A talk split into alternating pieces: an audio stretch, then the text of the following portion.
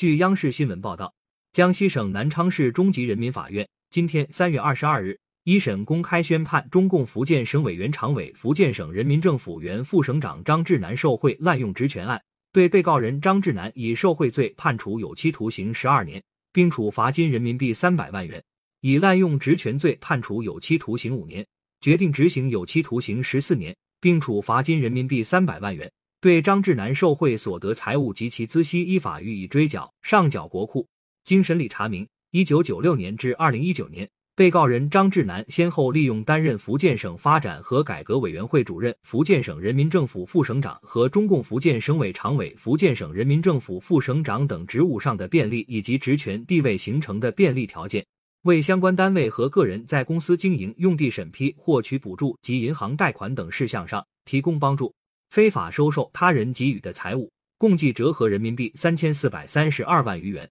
二零零七年至二零一七年，张志南在其负责审批的相关项目中徇私舞弊、滥用职权，造成财政资金损失共计人民币一点四八亿余元。南昌市中级人民法院认为，被告人张志南的行为构成受贿罪和滥用职权罪。鉴于其到案后能够如实供述自己罪行。主动交代监察机关尚未掌握的部分受贿犯罪事实和滥用职权犯罪事实，检举揭发他人犯罪行为，经查证属实，具有立功表现，认罪悔罪，积极退赃，受贿赃款赃物已全部追缴，具有法定酌定从轻处罚情节，依法可以对其从轻处罚。法庭遂作出上述判决。感谢收听羊城晚报广东头条，